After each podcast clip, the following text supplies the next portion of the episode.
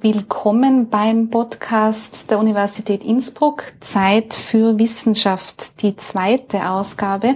Ich freue mich sehr, dass ich Dr. Jochen Bonz bei mir begrüßen darf. Er ist vom Institut für Geschichtswissenschaften und Europäische Ethnologie und hat den Fokus auf Ethnologie, ist also Ethnologe.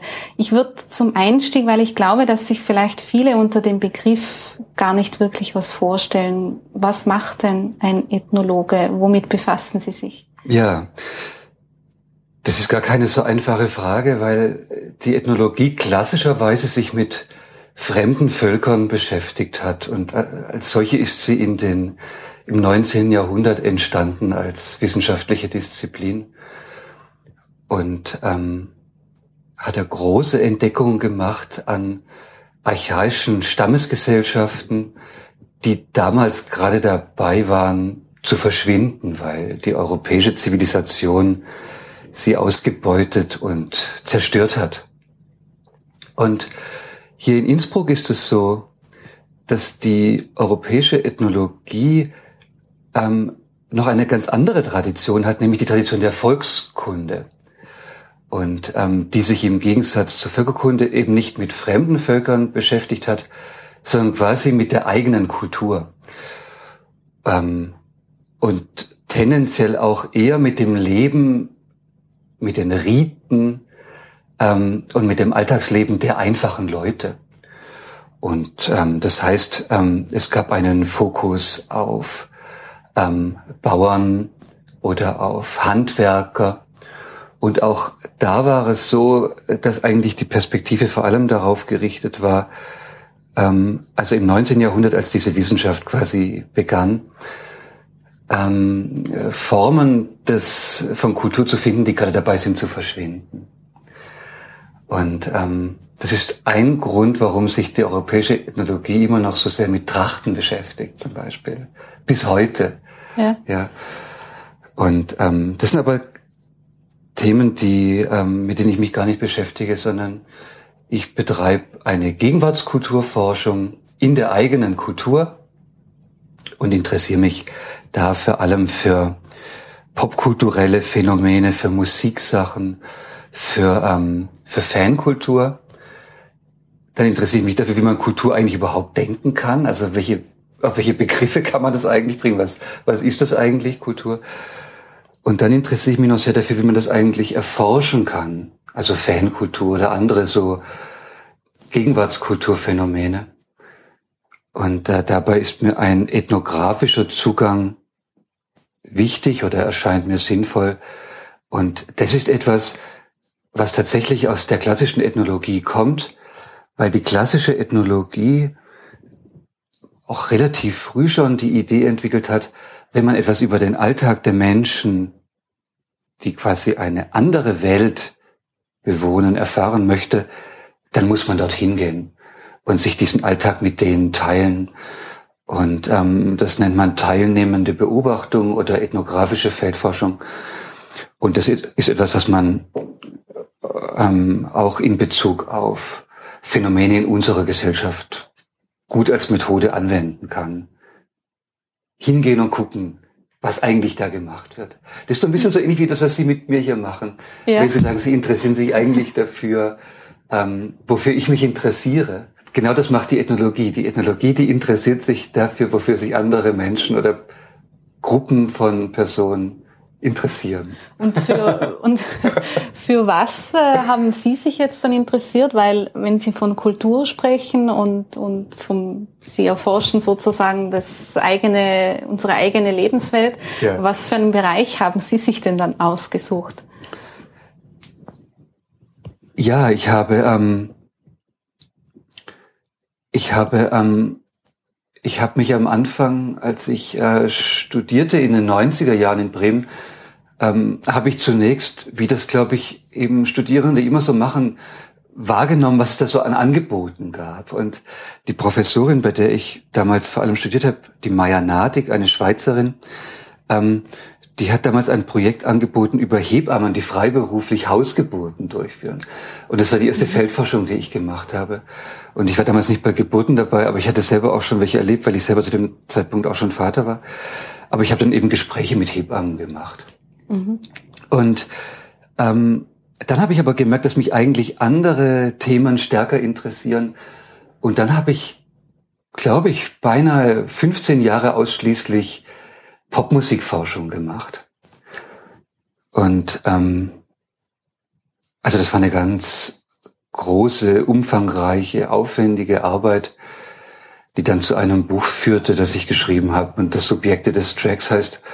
Und ähm, in dem es darum geht, zu benennen, was ist eigentlich das, was rund um so Popmusikformen wie Techno oder House Music in den späten 80er Jahren, in den 90er Jahren, also das, was man heute auch so elektronische Dance Music oder Electronic Dance Music nennt, was ist da eigentlich an, an Kultur damit verbunden gewesen? Also welche Art zu leben ist eigentlich mit dieser Musik verbunden und inwiefern ist auch in der Musik so eine bestimmte Art zu leben nicht wirklich enthalten, aber klingt doch irgendwie auch in ihr an, so dass ich eben ausgehend von so einem eigenen mich einlassen auf diese Musik und Interviews führen mit mit Musikjournalisten, aber auch mit anderen Leuten und mit eben auch selber hingehen zu Veranstaltungen, selber Musik schreiben und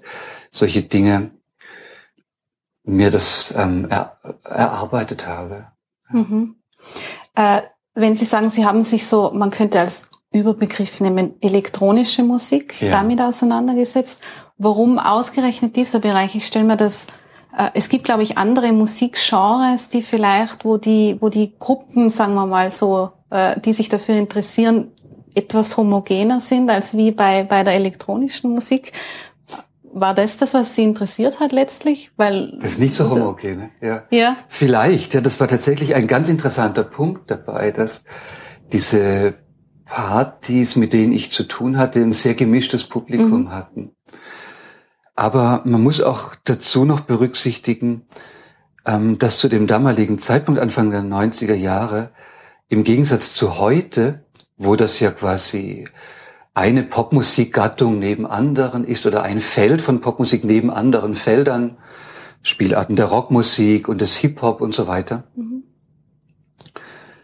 Die ähm, elektronische Popmusik eine neue Musik war. Also das gab's da noch gar nicht lange. Das war da ganz frisch, so dass auch die Besonderheiten ähm, sehr spürbar waren und auch diskutiert wurden und auch dazu geführt haben, dass die Leute gesagt haben, das ist meine Musik und mit dem anderen will ich nichts mehr zu tun haben, auch wenn ich das davor alles ganz interessant fand.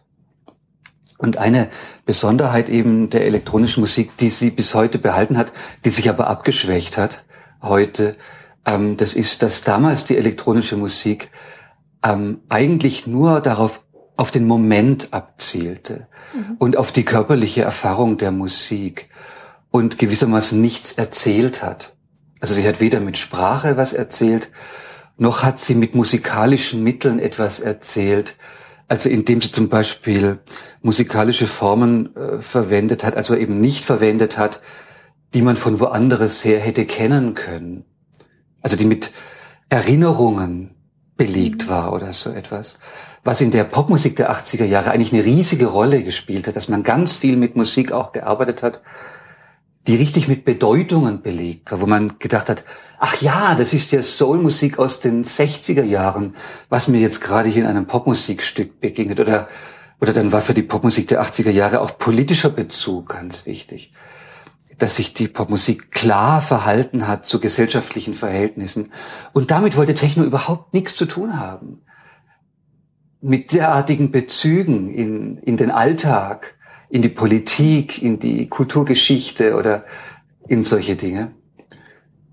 Insofern war sie neu und war was anderes und einfach deshalb auch interessant, weil sich dann ja die Frage stellt, was ist daran eigentlich interessant? Also was soll daran eigentlich interessant sein, wenn Menschen zu solchen Veranstaltungen gehen oder ihr ganzes Leben oder ihr Leben maßgeblich nach solchen Partys ausrichten und es auf diesen Partys nur also in Anführungszeichen nur darum geht, sich dort zu verlieren. Wozu sollte das eigentlich gut sein? Mhm. Also diese Fragen haben Sie sich alle gestellt und dann haben Sie sich unter die Leute gemischt oder wie kann man sich das vorstellen?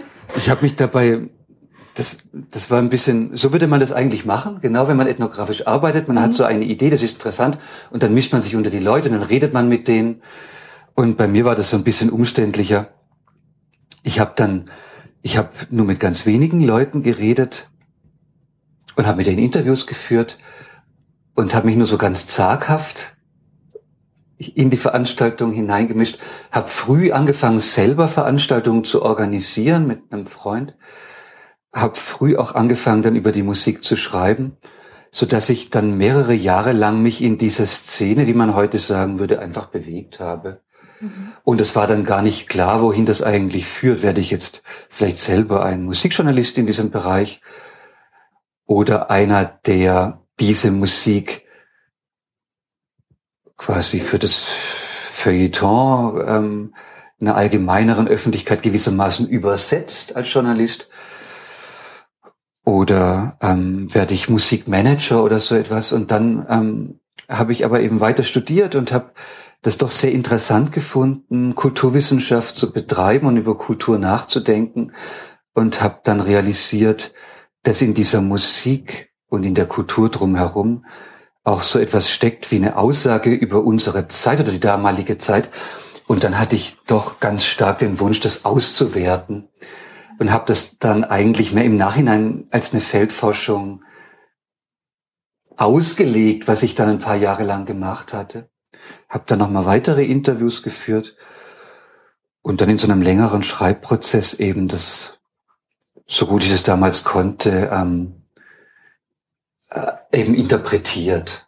Ja. Sie haben selbst Veranstaltungen, also Techno-Partys genau. organisiert? Genau. Okay, in besetzten und Häusern in ja. Bremen, wo ich damals gelebt habe. Ja. Mhm. Genau. Und haben Sie das jetzt... Und in Discos, in so ganz normalen ja. Clubs auch. Ja. Haben Sie das jetzt gemacht, weil Sie sozusagen die, die Forschungsobjekte möglichst nah bei sich haben wollten? Oder gefällt Ihnen die Musik auch selber? Sind Sie sozusagen auch selber äh, äh, Teil ähm, dieser, wie Sie gesagt haben, dieser Strömung, die sich dann plötzlich für diese Musikrichtung interessiert hat zu der Zeit, die es davor in der Form noch nicht gab. Genau, das ist, äh, das ist eine Zeit lang nicht klar gewesen. Diese Frage, okay. die war quasi offen oder die hat sich eine Zeit lang gar nicht gestellt. Ähm, und ich kannte diese Musikform vorher aber auch gar nicht. Also ich habe mich, also nicht wirklich. Also ähm, ich habe mich mehr so allgemein für Popmusik interessiert, habe dann ein Interview gemacht mit einem Musikjournalisten, den ich bewundert habe, bin dann auf diese Musikrichtung gestoßen und habe mich dann da so hineingehört, indem ich mich lange in Schallplattenläden aufgehalten habe, mhm. also in so Spezialisten-Schallplattenläden, wo es eben diese Art von Musik gab und dann eben selber angefangen. Partys zu veranstalten und auch so ein bisschen selber Platten aufzulegen, also so als DJ zu arbeiten und so etwas zu machen. Aber dann war eben irgendwann klar, nein, ich will das auswerten als eine Erfahrung, die jetzt nicht nur ich gemacht habe, sondern ähm, die viele zu der Zeit gemacht haben. Damals war die Love Parade in Berlin zum Beispiel eine riesige Veranstaltung, also wo, ich weiß nicht, Hunderttausende von Leuten, mhm. glaube ich, waren. Und, und, ähm, und diese Phänomene die mich interessiert haben, die mehr in so kleineren Clubs stattfanden, die waren eben auch sehr verbreitet. Und es war eben klar, das ist irgendwie was anderes als Popmusik, wie sie bisher funktioniert hat. Und, ähm, und als ich dann versucht habe, das auszuwerten, dann war ein Ansatz, das auszuwerten, eben genau das, was wir jetzt hier in unserem Gespräch so rekonstruiert haben, nämlich, dass ich da selber irgendwie so hineingerutscht bin und so dass eben ein Zugang zu meinem zu meinen Erfahrungen, zu meinem Feldmaterial war, zu fragen, was war eigentlich für mich daran interessant? Warum habe ich das eigentlich gemacht? Und ähm, ja, und es ist so eine Frage, die, die, die, die für mich dann äh, wichtig geworden ist und der ich dann auch nachgehe. Also die Frage, was findet man darin? Was fand man in dieser Subkultur rund um Techno und House Music damals in den 90er Jahren? Und äh, bis heute beschäftigt mich die Frage, ähm, was finden junge Erwachsene, Adoleszente oder auch schon Jugendliche in solchen Subkulturen rund um, rund um Popmusik? aber ist genauso interessant, diese Frage zu stellen im Hinblick auf Skateboarder zum Beispiel oder auf andere Sportarten, wie es die hier ähm, in Tirol gibt. Oder eben auch in Bezug auf den Fußball zum Beispiel, wozu ich ja gerade viel arbeite. Mhm. Und, ähm, und die Antwort auf diese Frage, die ist auch nicht so ganz einfach und die hat dann so mit so allgemeineren kulturtheoretischen Fragen zu tun. Und ich kann versuchen, das einfach so ganz kurz zu sagen, so gut ich es einfach gerade so hinbekomme. Und zwar könnte man versuchen, dass sozusagen das ähm, Kultur ja deshalb ein interessanter Untersuchungsgegenstand ist. Das wurde jetzt auch gerade auf einer Tagung, die hier diese Tage in Innsbruck stattfand, die das Unbehagen ähm, an der Kultur heißt, mehrfach betont und sehr deutlich, dass der Mensch ja unfertig auf die Welt kommt im Gegensatz zu den Tieren, weil seine Instinktausstattung so arm ist. Ne? Also er ist vom Zusammenleben mit anderen Menschen abhängig und von dem, wie die leben. Und ähm, indem der Mensch, indem er dann mit den anderen Menschen zu tun hat, von denen vieles lernt und übernimmt, wird er eigentlich erst zum Menschen, wie wir das so verstehen. Also zum Beispiel zu jemandem, der oder die spricht, also eine Sprache hat und sich ausdrücken kann. Aber wie die Kulturwissenschaft zeigt, die Ethnologie und auch die Soziologie, gehören dazu noch viele andere Dinge. Zum Beispiel auch Werte und Normen, die sich der Mensch ja aneignet, über die er ja nicht von Geburt an verfügt. Oder auch Kategorien, die Wirklichkeit wahrzunehmen. Also das bestimmte Dinge zu sehen und denken zu können, und andere gar nicht zu sehen und auch nicht denken zu können. Und dann manchmal ändert sich das im Verlauf der Menschheitsgeschichte, werden bestimmte Dinge wahrgenommen, auf die bisher gar nicht geachtet wurde und solche Dinge. Ähm, und das heißt aber auch, der Mensch muss da irgendwie hineinkommen in diesen Bereich der Kultur. Und es ist klar, das geht irgendwie über die Elternbeziehung, über die Mutter-Kind-Beziehung und solche Sachen. Und das, was die Psychoanalyse den Oedipus-Komplex und so etwas nennt. Also solche Schritte, in denen der Mensch dann zu einem Subjekt einer bestimmten Kultur wird, könnte man sagen. Und, ähm, und die klassische Ethnologie, die sich für die fremden Völker interessiert hat, ähm, die hat interessante Beschreibungen hervorgebracht, aus denen hervorgeht, dass es eben Gesellschaften gab, in denen die Menschen in diesem Vorgang ähm, einfach bestimmte Positionen eingenommen haben oder sie auf bestimmte Positionen gestellt wurden. Und wenn sie die eingenommen haben, dann war für sie sehr klar, wie sie die Wirklichkeit sehen, wie sie die Welt sehen. Und viele Fragen, die sich uns heute stellen, was ist der Sinn des Lebens, was will ich eigentlich und so weiter, die haben sich dann nicht gestellt, weil die Position das quasi so stark vorgegeben hat, dass diese Fragen verschwunden sind. Man war dann ein Angehöriger eines bestimmten Clans, der war für bestimmte Ausschnitte der Welt zuständig, der durfte bestimmte Tiere jagen, aber nicht essen und musste die dann andere Clans weitergeben und so weiter und so fort. Da könnte man stundenlang darüber erzählen.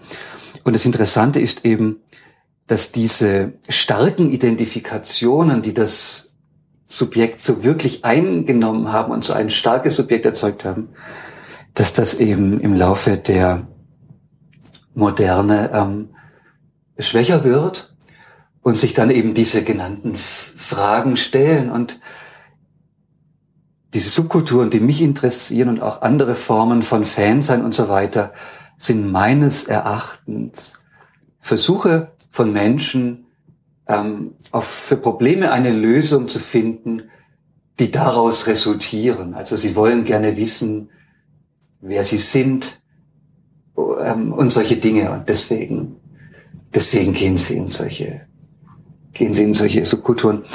Und ähm, bei Techno war es dann so, dass es eben eine schöne und einfache Antwort darauf gab, zumindest ganz auf dem Grund sozusagen dieser Kultur.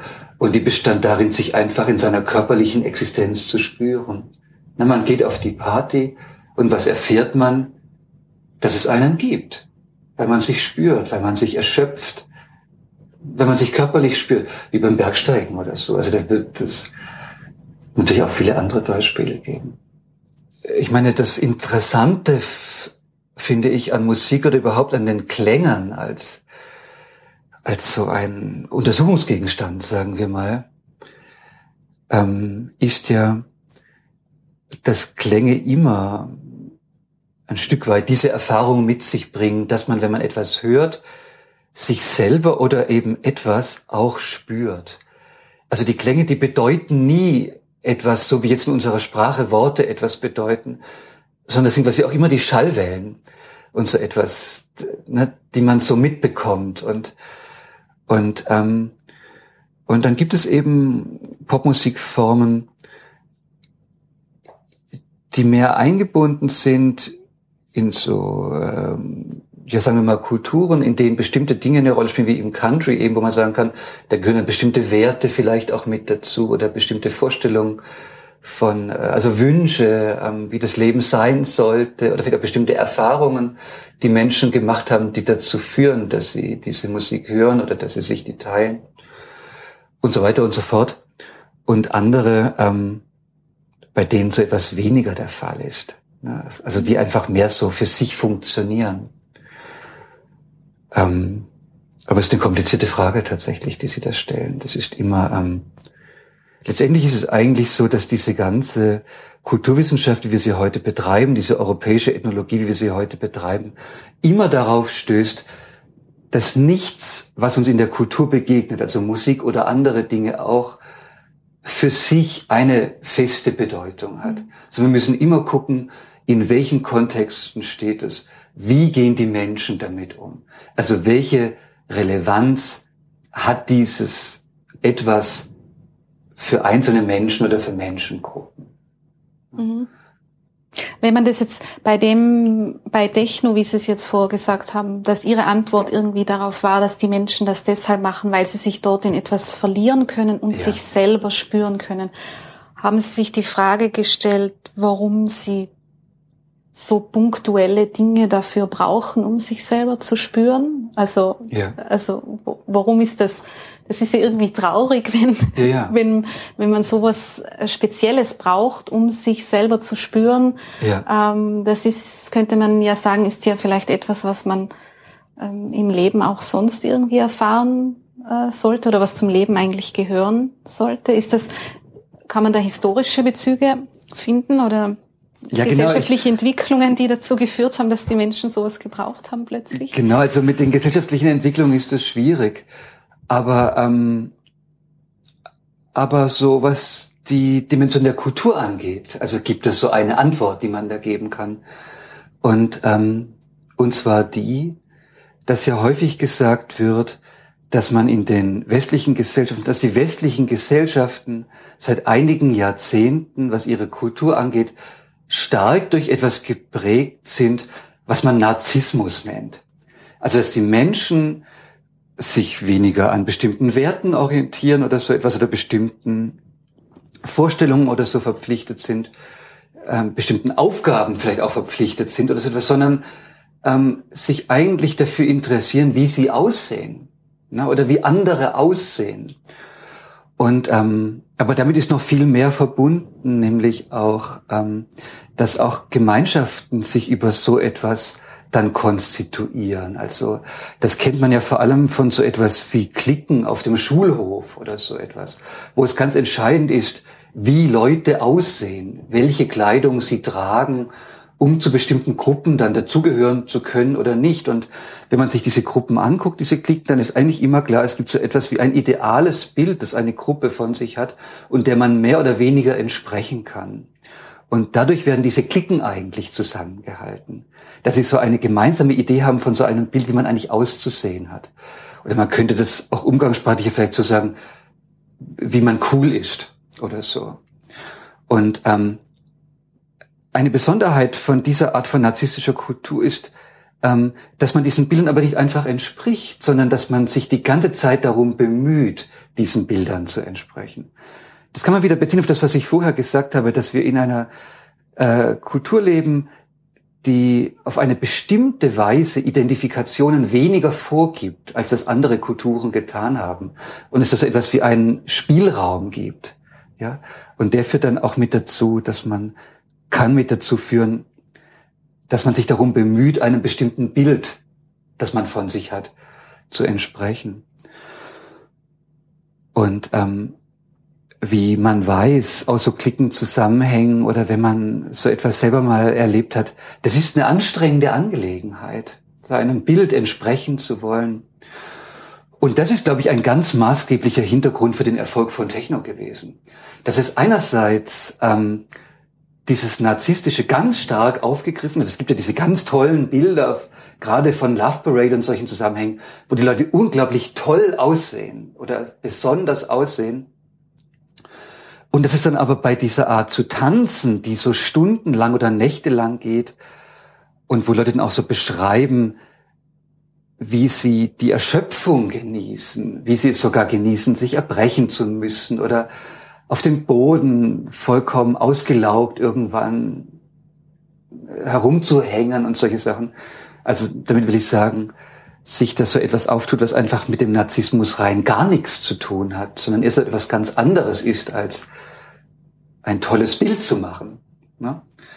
Ähm, das ist dann so etwas wie ein Ausweg gewesen aus so einer extrem narzisstischen Kultur, glaube ich. Also, wobei dann noch mit dazugehört, um Ihre Frage zu beantworten, dass diese Orientierung an den Bildern das sich spüren quasi verstellt. Ja. Also wenn man sich ganz stark an einem Bild orientiert, wie man sein möchte, das ist die Idee, die damit verbunden ist. Das sind alles nur Ideen. Ne? Ich kann nur Ideen quasi präsentieren. Aber die Idee ist, dass dann eben ähm, der Bezug zu einem gespürten Körper verloren geht. Ja? Was dann wiederum dazu führen kann, dass man sich genau das wünscht, den Körper zu spüren. Und dann geht man auf die Partys. Mhm. Aber das ist ein extremer Fall, ne? das merken Sie schon. Das ja. ist so ein bisschen holzschnittartig. Und ähm, wenn man heute so durch den Alltag geht, dann sieht man ja, dass es auch alles ganz toll miteinander verbunden sein kann. Und weniger extrem als in den frühen 90er Jahren, in dieser extremen Techno- und House-Music-Zeit, mhm. wo das irgendwie eben alles so ins Extreme irgendwie gezeichnet war. Mhm. Ja.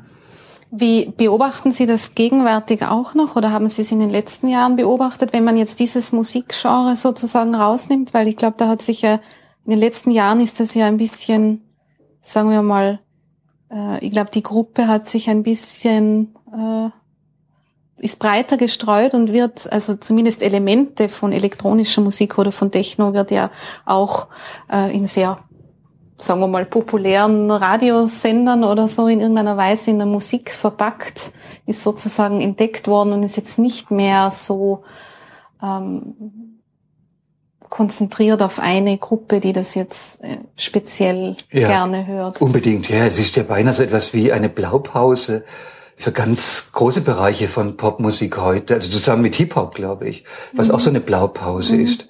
Also so diese Art von Groove, wie man das so mitbekommt. Und natürlich der Rock sozusagen und die Rockmusik, die auch immer noch so eine Blaupause ist, glaube ich. Ne? Wenn man das so weit fasst ähm, und Alternative und Indie und allem Mögliches noch darunter so fasst. Ja, ja, das sind so verschiedene Blaupausen, die es heute für Popmusik gibt und eben äh, die alle möglichen Funktionen ähm, erfüllen können, die mit dem, was ich jetzt gerade gesagt habe, überhaupt gar nichts mehr zu tun ja. haben müssen. Wobei ich schon glaube, dass ähm, dass sich die Popmusik überhaupt enorm verändert hat in diesen letzten 25 Jahren, über die wir da jetzt mal so eben kurz sprechen, weil ähm, zum Beispiel, ähm, weil es im Prinzip keinen Fortschritt in der Popmusik mehr gibt, im Gegensatz zu früher, was eine enorme Veränderung ist. Ähm, eine Veränderung, die man ganz schwer nur kommunizieren kann, weil ähm, so junge Leute wie Sie, ähm, glaube ich, gar nicht mehr wissen, dass es Zeiten gab, in denen sich die Popmusik von Jahr zu Jahr total geändert hat, ähm, so dass das, was also wirklich vollkommen geändert hat und es deshalb auch interessant war, da sozusagen dran zu bleiben und diese Entwicklung mitzumachen, was dazu geführt hat, dass Leute in ihrer Biografie ähm, in einem Jahr Hippie waren und im nächsten Jahr Glamrocker und zwei Jahre später überzeugte Punks oder so etwas, ja. ähm, weil sich die Musik total verändert hat in dieser Zeit. und sie aber immer gewissermaßen, also nicht mit einer Subkultur oder mit einer Musikgenre identifiziert waren, sondern mit irgendwie so etwas wie gegenkultureller Popmusik im Allgemeinen. Ne? Und ähm, und dieses gibt es heute, glaube ich, so nimmer. Und, und, das heißt, Sie würden sagen, ich drücke mit der Art der Musik, die ich jetzt privat höre, nicht mehr unbedingt irgendeinen einen, einen Lebensstil aus. Doch, das macht man sogar ganz stark, würde ich sagen. Das macht man heute, glaube ich, sehr, sehr stark. Ich glaube, man, ähm, ähm, ja, man wird da, äh, man wird da hineinsozialisiert über Freunde, über Geschwister, über Eltern oder über Zufälle. Und dann lernt man Musikformen kennen und bleibt bei denen und dann gibt es irgendwie Ereignisse im Leben, die dazu führen, dass man andere Musiken für sich auch entdeckt. Ähm, der Unterschied ist, ähm, dass, dass es Zeiten gab in der zweiten Hälfte des 20. Jahrhunderts, in der Menschen, die zu einem bestimmten Zeitpunkt geboren sind, aus dem Grund ganz bestimmte Popmusik angefangen haben zu lieben und dann unter Umständen auch noch andere kennengelernt haben und, zu, und geliebt haben und andere aber nicht mehr, weil die wie darauf aufbauend danach dann neu entstanden ist. Und ich glaube, heute ist es doch eher so, was zum Teil auch sehr starke Identifikation hervorgebracht hat. Und ich glaube, heute ist es wirklich eher so, wie Sie das beschreiben, oder vielfach eher so, dass man Musik so verwendet ähm, als Bestandteil quasi des Ausdrucks von einem selber oder des Lebensstils, den man selber hat oder auch um bestimmte Atmosphären zu kreieren zum Beispiel oder so, also auch situationsabhängig Musik mhm. einsetzt. Ja. Und das kann übrigens Technomusik oder Musik, die auf mhm. Technomusik basiert, sehr gut. Die ist sehr gut geeignet, um verschiedene Atmosphären wie aus dem Nichts heraus quasi zu erzeugen. Mhm. Ja. Also ohne dass man viel Vorwissen bräuchte oder so etwas.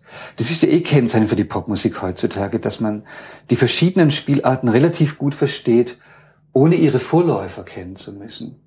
Was für Leute, die sich schon länger für Popmusik interessieren, total irre ist, weil ja die Popmusik heute, wie ja oft gesagt wird, ganz stark durch Retro-Bezüge geprägt ist. Also sie besteht eigentlich aus Musik, die es schon mal gab, so, also es ist nichts Neues sozusagen. Es ist, es klingt ein bisschen moderner, aber es ist ähm, also so diese New Soul oder so, das ist dafür natürlich ein gutes Beispiel. Also Amy Winehouse und solche Sachen, ne? die singt ja, äh, das ist ja Musik, wie es die genau in den 60er Jahren auch gegeben hat. Ja. Ne? Es ist keine neue Popmusik gewesen und das ist etwas, was unsere, was unsere Gegenwart in den spätmodernen westlichen Gesellschaft zumindest oder die Kultur, in der wir leben, stark kennzeichnet. Und das ist auch ein interessantes Phänomen. Da kann man sich auch fragen, was sagt das eigentlich über die Welt, in der wir leben, aus? Ne?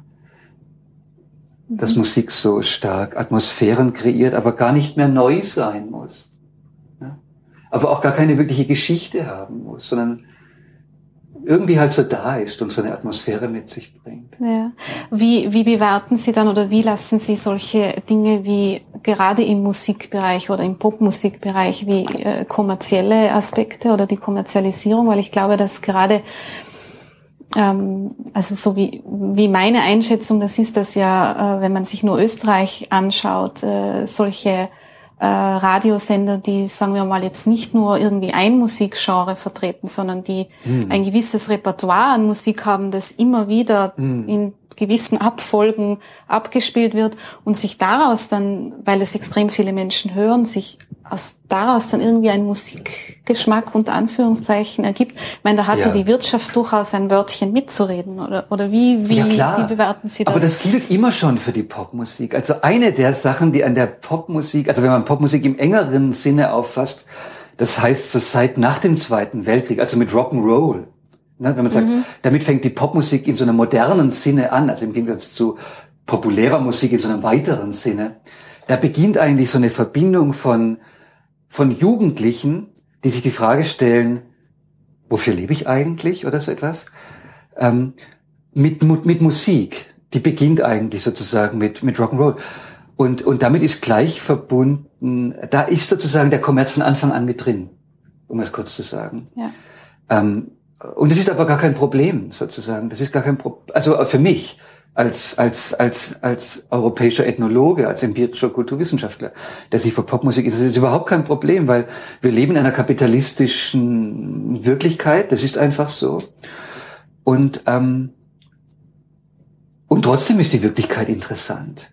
Und, und, und, und, und, ähm, und wie soll man sagen, das merken Sie auch an dieser manchmal so ein bisschen umständlichen Weise, wie ich spreche und so weiter. Also und irgendwie auch sozusagen komplex. Also auch in, der, ja, in dem Sinne auch interessant. Ja. Also komplex. Also sie ist eben gar nicht so so leicht zu durchschauen. Und ich würde sagen, ähm, ähm, und gerade das wurde auch an der Popmusik oft beschrieben, dass die Jugendlichen natürlich die Dinge gekauft haben, Leute sehr reich gemacht haben. Also auch schon Elvis wurde ja wahnsinnig reich, ähm, dadurch, dass die Leute ihn gekauft haben.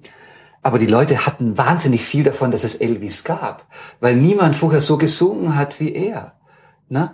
Also sozusagen, also die wurden sozusagen nicht ausgenutzt, könnte man sagen, sondern ich meine, man weiß ja, wie es mit Elvis ausging, nämlich nicht gut. Na, da ist er wahnsinnig früh gestorben und unter, glaube ich, ziemlich unangenehmen Umständen. Also der hat sich geopfert sozusagen für die Jugendlichen, könnte man auch sagen.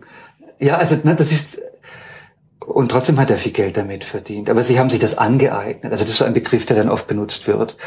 Diese, die, die, äh, ein Moment von Popkultur ist die Aneignung. Die Rezipienten werden nicht passiv als etwas Passives verstanden, sondern man sieht in der Geschichte der Popmusik ganz deutlich, dass sie sich immer wieder etwas aneignen, was, was, was, was natürlich der Markt quasi ihnen anbietet. Und ähm, und ähm, ich denke eh, dass man nicht unterschätzen sollte, dass die Menschen das kaufen und dafür Geld ausgeben, was sie haben wollen oder was sie auch benötigen. Also auch in dem Sinne, den ich hier in diesem ganzen Gespräch immer wieder umkreise, nämlich, dass es doch heute immer wieder darum geht, sich eine eigene Identität zu schaffen irgendwie, nach ihr zu suchen und sie zu schaffen.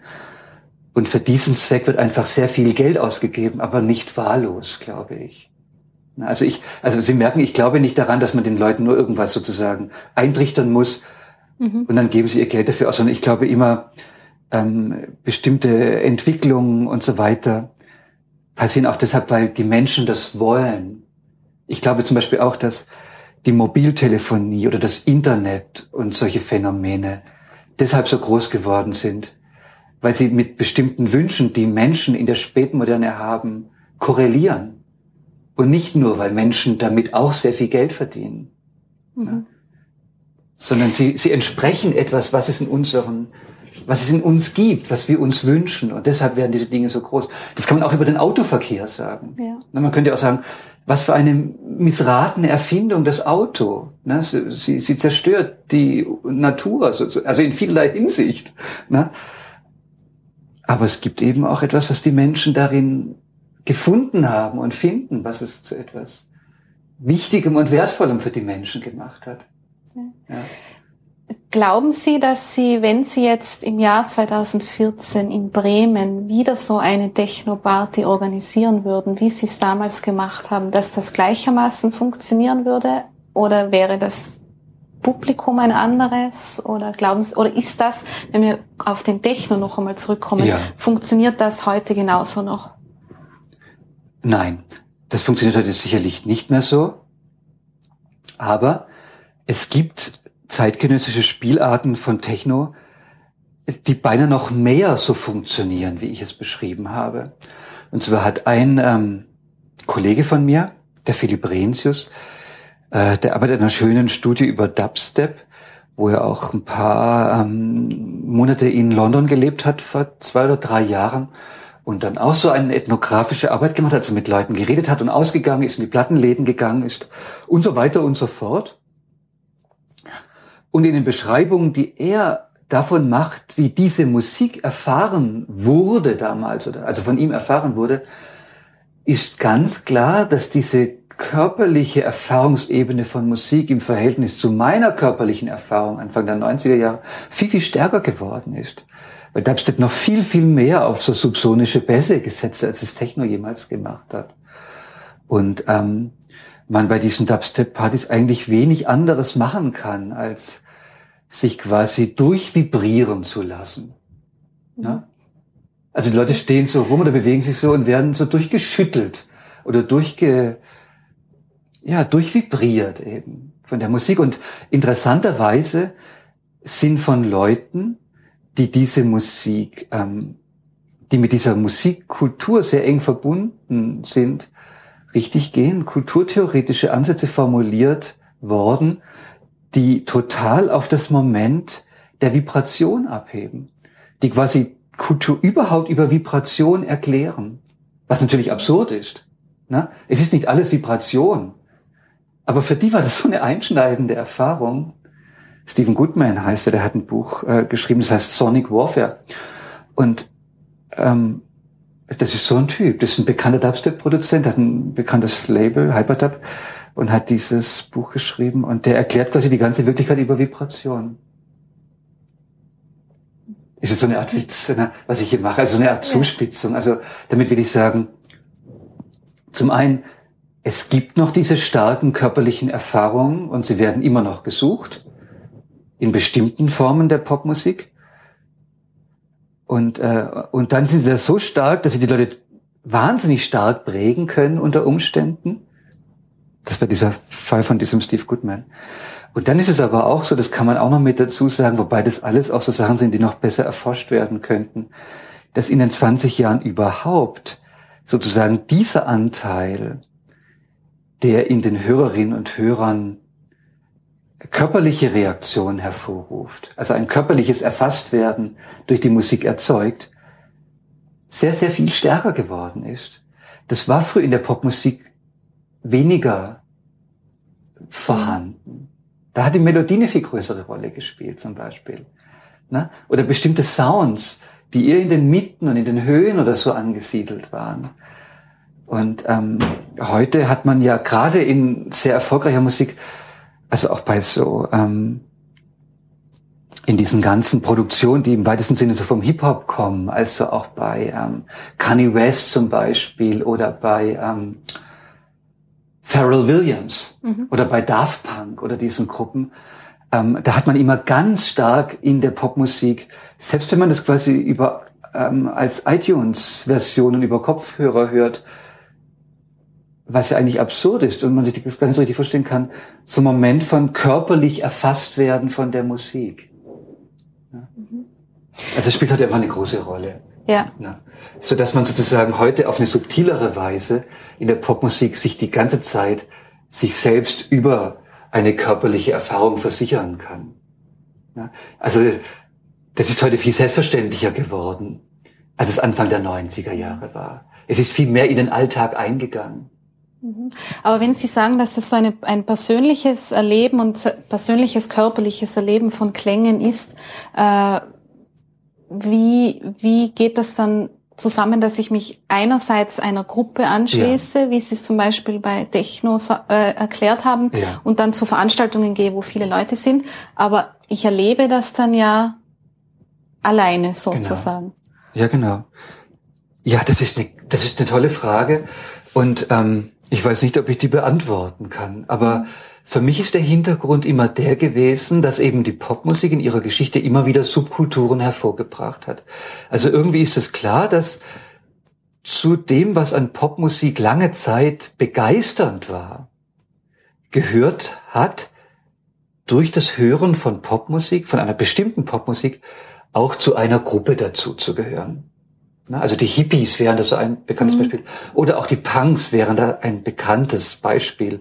Zwei Gruppen, über die es auch gute europäische ethnologische Literatur gibt oder Cultural Studies äh, Literatur gibt. Das heißt, mein Hintergrund ist eigentlich eher der gewesen, das sowieso schon zusammen zu denken. Also wenn man Popmusik hört, dann gehört eigentlich dazu immer, dass man auch zu einer Gemeinschaft mhm. gehören möchte, die sich diese Popmusik teilt.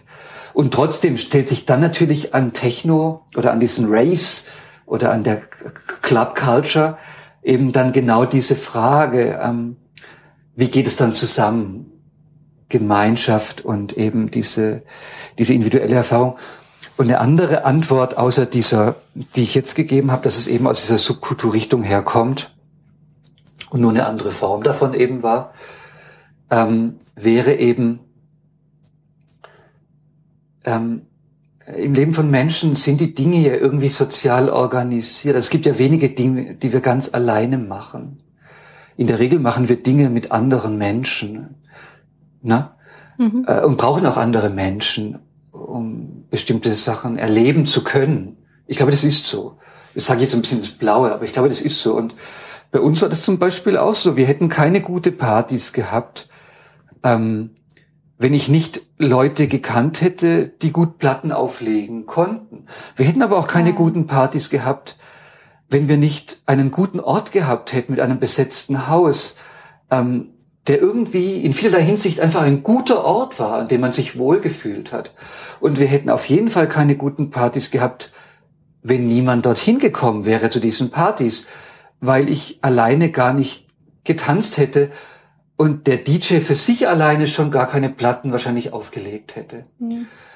Also, ne? Das ist ein bisschen eine billige Antwort, aber das ist, glaube ich, schon wichtig. Also, Na, ist klar, ne? ja. also da haben verschiedene Leute irgendwie zusammengearbeitet und dann kam das Ganze überhaupt zustande.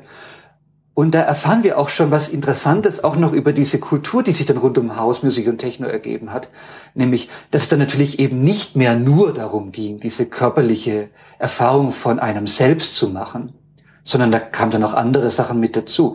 Man konnte dort DJ sein, man konnte dort Partyorganisator sein, man konnte da eine Bar machen.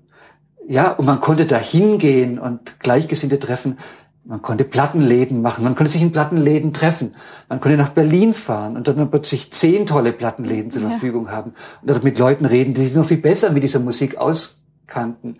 Dann gab es eine Zeit lang wahnsinnig viele Veröffentlichungen. Das heißt, man konnte jede Woche in den Plattenladen gehen und stundenlang neue Platten hören und gucken, was ist jetzt wieder neu an den neuen Sachen und sich dann dafür entscheiden, welche man jetzt kauft und sie dann selber auflegt. Also damit will ich nur andeuten, innerhalb von wenigen Monaten wahrscheinlich, hat sich rund um Acid House und Detroit Techno und andere Formen von dieser Musik, haben sie einfach ganze Welten ergeben. Ne? Mhm. Also wo man auch richtig quasi ähm, sich wieder mit bestimmten Positionen oder so etwas identifizieren konnte und dann auch Geld verdienen konnte tatsächlich. Also es gab dann auch schnell hier eine Ökonomie und man konnte damit dann richtig, konnte damit dann ja. richtig leben. Jetzt gerade vor kurzem ist ja leider die Zeitschrift Debug pleite gegangen, die genau aus dieser Kultur heraus entstanden ist. Die Zeitschrift Debug, äh, Zeitschrift für elektronische Lebensaspekte haben die sich genannt. Und ähm, eine Zeitschrift, die für meine Studie sehr wichtig war, weil ich zum einen den leitenden Redakteur mehrfach interviewt habe, aber auch weil ich zum Beispiel analysiert habe, auf was die Plattenkritiken in dieser Zeitschrift eigentlich abheben. Also wie beschreiben die eigentlich Musik? Auf was wird da eigentlich geachtet? Und das fand ich sehr interessant. Ja, sie ist mhm. pleite gegangen. Ja. ja. ja. Schade. ja, genau. ähm, ja. Als abschließende Frage äh, jetzt zu diesem Themenbereich, äh, so wie Sie das jetzt schildern, würde mich jetzt nur interessieren, das heißt aber schon, dass Sie auch zu den Menschen gehören, die dann sich in sowas verlieren können und nicht nur das sozusagen von außen beobachten, wie andere das machen. Ja, heute nicht mehr. Also, aber damals unbedingt und, und ich denke auch, dass das eben, ich finde das eine sehr wertvolle und für einen Kulturwissenschaftler eine sehr interessante Erfahrung. Also im Rückblick auf das eigene Leben und dann ist da auch noch eine interessante wissenschaftliche Arbeit daraus entstanden, zu sehen, dass es so ähm, zum Leben in unserer Kultur dazugehören kann, von kulturellen Kräften quasi erfasst zu werden, in Sachen hineingezogen zu werden, ohne sich dafür zu entscheiden, sondern einfach in diesem Sozialisationsvorgang in der Adoleszenz eben von so etwas ähm, quasi erfasst zu werden, ich denke eben vor dem Hintergrund ähm, der Problematik im Zuge der Adoleszenz irgendwie zu jemandem werden zu müssen und herauszufinden, ähm, was man eigentlich möchte oder was. Genau. Mhm. Ja, genau. Und wenn man dann älter ist, dann, dann, dann kann man sich hoffentlich noch an diese Erfahrungen erinnern und dann ausgehend von diesen Erfahrungen interessante Untersuchungen machen, aber ohne dann nochmal so einen großen Aufwand ja, an persönlichem verstehe. Einsatz betreiben ja. zu müssen. Weil schon alleine das normale ethnografische Arbeiten, wenn man einfach Interviews führt mit Leuten, ich meine, das merken Sie ja auch, wenn Sie jetzt mit mir so reden. Das ist ja schon anstrengend genug. Man lässt sich da auf, darauf ein, wie andere die Wirklichkeit wahrnehmen. Und zu meinem Anspruch an ethnografisches Arbeiten gehört es zum Beispiel auch, dass ich immer mehrfach mit denselben Personen rede. Mhm. Das ist für mich ein wichtiger Unterschied zwischen so einer eher herkömmlichen Soziologie und ihrer qualitativen Sozialforschung und meinem ethnografischen Ansatz oder nicht nur meinem, aber dem, wovon ich denke, das ist wertvoll an der Ethnographie, dass man sich eben wirklich auf andere, eines oder stärker noch auf andere einlässt.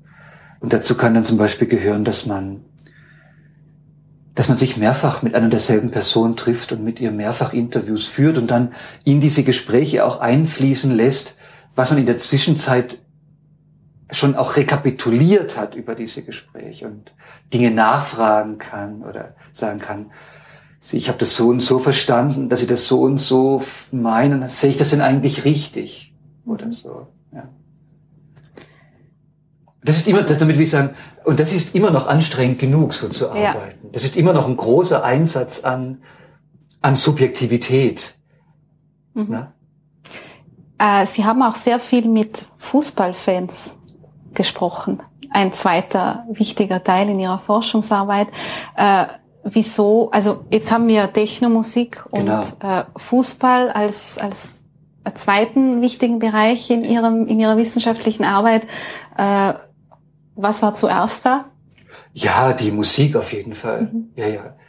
Doch, doch, unbedingt. Also ich gehöre nicht zu den Fußball-Fanforschern, die selber gerne Fußballprofi geworden wären. Also ich habe nur ganz, also das, es lohnt sich gar nicht über mich und Fußball quasi zu reden. Also dieses Interesse am Fußball, es ist so wenig, was es dazu zu sagen gäbe. Ähm, tatsächlich habe ich mich deshalb für Fußball angefangen zu interessieren, vor ungefähr so zehn Jahren, weil ich gemerkt habe, dass der Fußball, freilich vor allem in Deutschland, in Deutschland natürlich mehr als in Österreich, das ist klar, ähm, einfach ein ganz großes gesellschaftliches, aber quasi auch im engeren Sinne kulturelles Phänomen ist. Also ich würde sagen, eines der größten in, mhm. in Deutschland.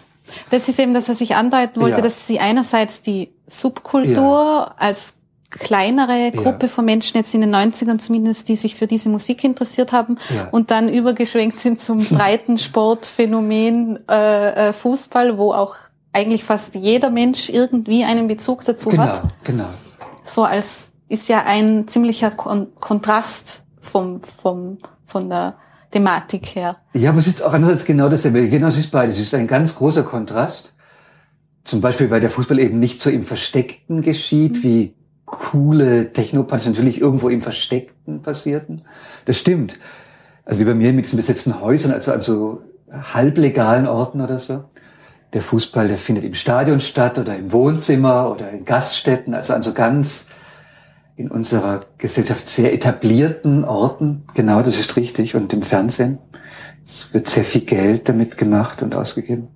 Das ist richtig. Und gleichzeitig ähm, bietet natürlich der Fußball, oder nicht natürlich, aber aus meiner Sicht Identifikationsmöglichkeiten an. Also ich stoße da auf ähnliche Antworten, wenn ich mich frage, warum interessieren sich Menschen eigentlich für Fußball? Was eine andere Frage ist für, warum ist der Fußball so groß als gesellschaftliches Phänomen? Dahinter steckt ja quasi die Frage, warum interessieren sich so viele Menschen für den Fußball? Und dann ist meine Forschungsfrage eben auch, was finden die Menschen im Fußball? Wie leben sie mit dem Fußball? Was interessiert sie am Fußball? Das ist also meine Frage, mit der ich dann an die Menschen herantrete und, und dann finde ich zum Teil dieselben Antworten, wie ich sie auch in Bezug auf ganz klassische, Pop-Subkulturen finden würde.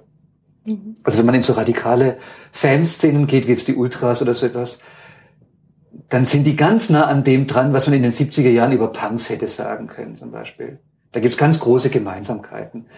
Auch wenn die Rahmenbedingungen, die kulturellen gesellschaftlichen natürlich ganz andere sind. Aber da spielt auch die Gruppe eine große Rolle.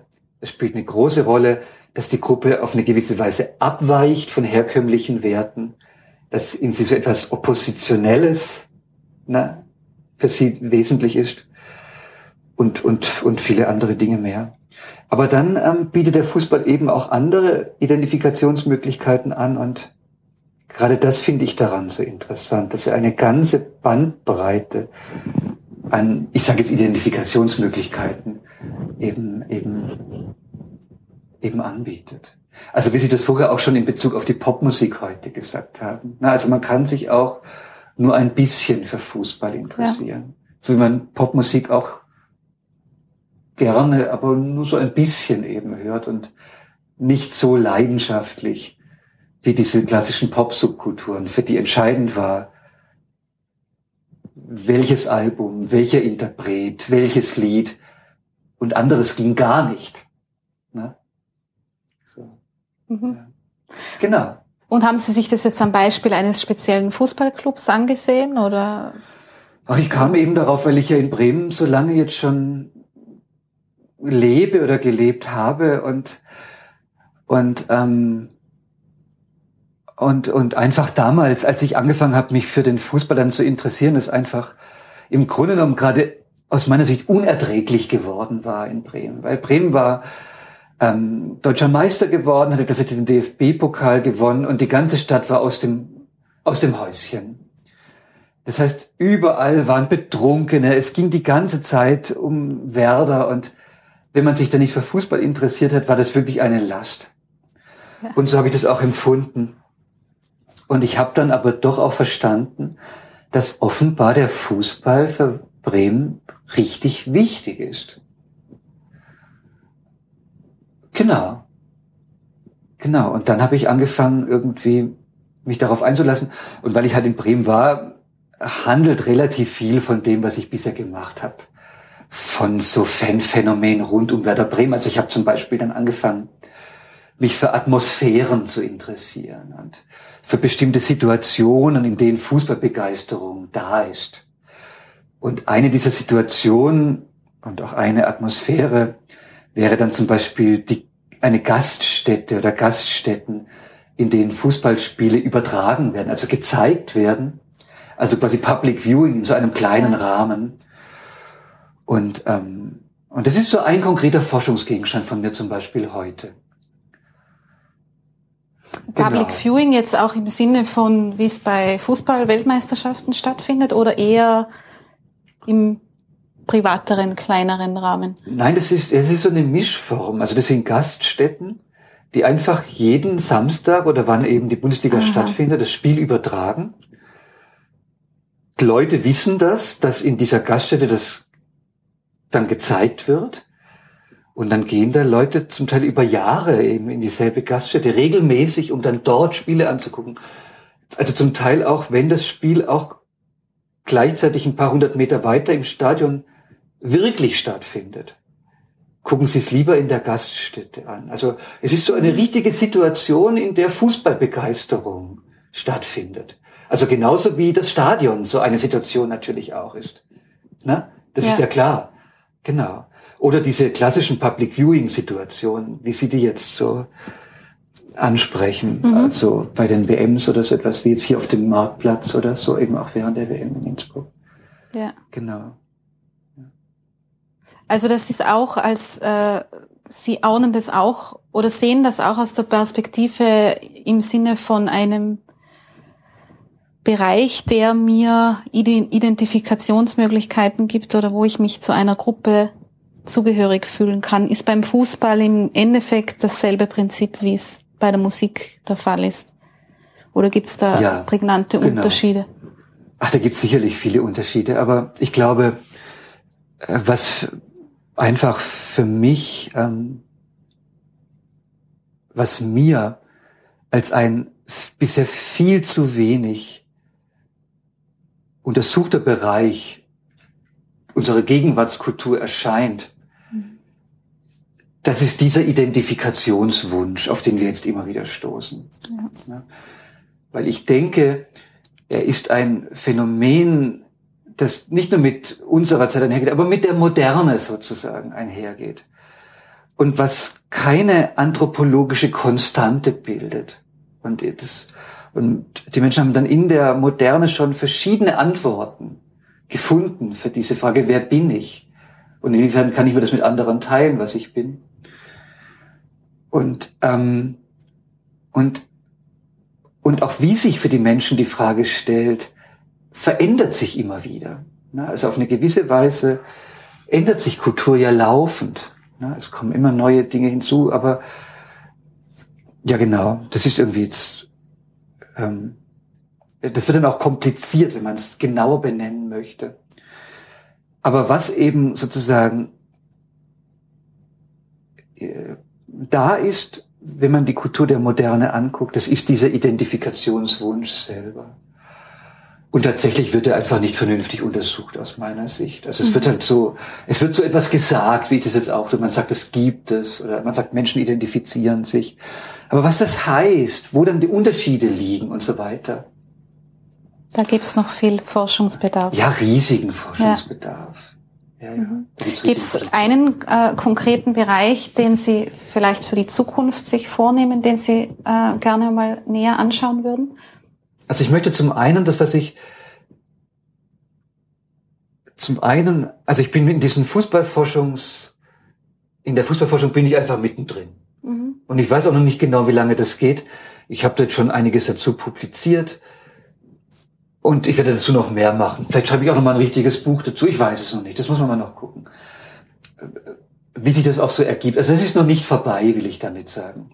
Dann ist es auch so, dass dieses Techno-Thema, ich meine, Sie haben mich jetzt sehr nachdrücklich darauf angesprochen. Und tatsächlich kommt dieses Thema gerade sehr zu mir zurück. Also ich habe die Dissertation 2004 abgegeben. Da war für mich das Thema eigentlich erledigt. 2008 habe ich es als Buch veröffentlicht, hat sich kein Mensch dafür interessiert.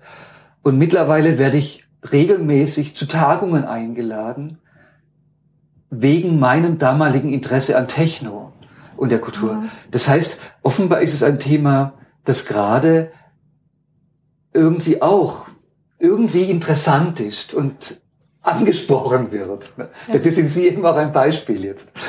Dadurch, dass Sie das Gespräch so eröffnet haben. Und, und deswegen denke ich, ähm, dass mir das als Thema auch erhalten bleibt und ich darüber vielleicht nochmal auch so ein bisschen nachdenken muss und werde.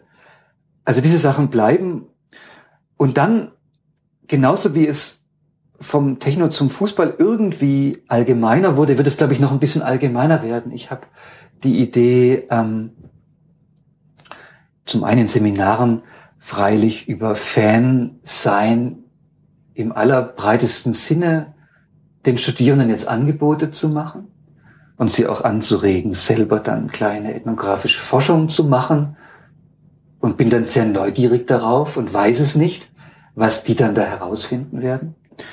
Und dann ist es aber auch so, dass ich so die Idee habe, es wäre eigentlich schön, dass man unter dem Begriff oder der Begrifflichkeit des Spiels sich anzugucken, also zu gucken, sich, nach der, überhaupt sozusagen nach dem Stellenwert des Spielens heute zu fragen. Also, mir ist es vor kurzem klar geworden, als so eine Kollegin, die ich sehr schätze, eine Popmusikforscherin ähm, aus den USA, die in England, der die Anahit Kasabian plötzlich und für mich sehr unvermittelt, weil ich selber gar kein Mobiltelefon habe, quasi in einem Vortrag mehr oder weniger gebeichtet hat, ähm, dass sie mittlerweile in Lehrveranstaltungen, während die Studierenden still arbeiten, irgendwelche Handyspiele spielt.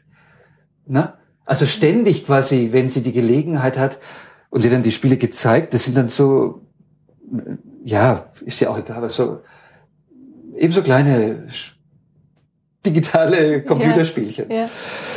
Und, ähm, und ich als Fußballspielforscher habe dann dieses Spielen wahrgenommen, habe dann daran gedacht, dass mein eigenes Familienleben, wenn wir das praktizieren, ganz oft durch gemeinsames Spielen ausgefüllt ist. Also auch so klassische Brettspiele und so etwas. Ähm, dann gibt es von Huizinga so einen klassischen Text aus den 20ern über das Spiel und den Mensch als ein spielendes Wesen. Mein Kollege Timo Heimerdinger hat es irgendwie auch ähm, ins Spiel gebracht in Gesprächen, so dass ich gedacht habe, ja, vielleicht wäre es ganz sinnvoll, diese Identifikationswünsche, die mich so faszinieren als Thematik, mal einfach am Bereich des Spielens im Allgemeinen zu thematisieren. Und das wird, glaube ich, etwas sein, was ich, was ich machen werde. Mhm. Ja. Durch eine Tagung zum Beispiel oder vielleicht auch durch ein Forschungsprojekt mit Kollegen und Kolleginnen zusammen. Das muss man mal gucken, was daraus dann wird. Da bietet die Wissenschaft ja zum Glück auch verschiedene Formen an, in denen man dann so etwas nachgehen kann. Also man kann ja immer allein irgendwie einen Artikel schreiben, einfach seine Gedanken mal präsentieren. Man kann eine kleine Studie machen, man kann eine Tagung machen oder man kann ganze Projekte oder Forschergruppen beantragen oder so etwas. Das muss man mal noch gucken, wohin das führt. Ja. Aber was mich tatsächlich auch sehr interessiert, und zwar auch immer mehr, je älter ich werde, das ist eben diese Methode des Forschens. Also wie ist es eigentlich sinnvoll, überhaupt Forschung zu betreiben? Und es ist dann schon ganz unabhängig von dieser Frage nach den Identifikationen, die mich immer so umtreibt. Da geht es einfach darum, wie ist es eigentlich sinnvoll, ethnografisch zu arbeiten? Und da gibt es ganz verschiedene Ansätze. Und das wird mich, glaube ich, in, den, in der nächsten Zeit auch noch sehr beschäftigen. Und dann möchte ich auch gerne ein Buch schreiben oder in irgendeiner ausführlicheren Form dazu arbeiten, indem ich so einen Ansatz ähm, gerne aufarbeiten möchte und ihn quasi so ins Heute übertragen möchte, ähm, der Ethnopsychoanalyse genannt wird. Und der wirklich so eine Mischform gewesen ist. Heute wird es eigentlich auf diese Weise nimmer praktiziert von einer quasi psychoanalytischen Therapieform und ethnografischem Arbeiten, was ein bisschen seltsam ist und ähm, was aber sehr interessante Ergebnisse hervorgebracht hat und wo vor allem, glaube ich, schon im Namen oder wenn ich so ein paar Sachen dazu jetzt sage, deutlich wird, dass diese Art des Forschens auch auf einem engen Kontakt besteht und auf einem Ernstnehmen der Menschen, die erforscht werden. Also man versucht nicht nur einfach irgendwelche Informationen bei denen abzuschöpfen, sondern man versucht mit denen in eine Beziehung zu gehen und auf diese Weise etwas über sie und die Kultur, in der sie oder wir leben, zu lernen. Das klingt nach viel Material, dass wir uns in absehbarer Zeit wieder mal zu einem Gespräch treffen können. Ich würde mich freuen. Herr Bunz, vielen Dank für das Gespräch. Ich danke Ihnen.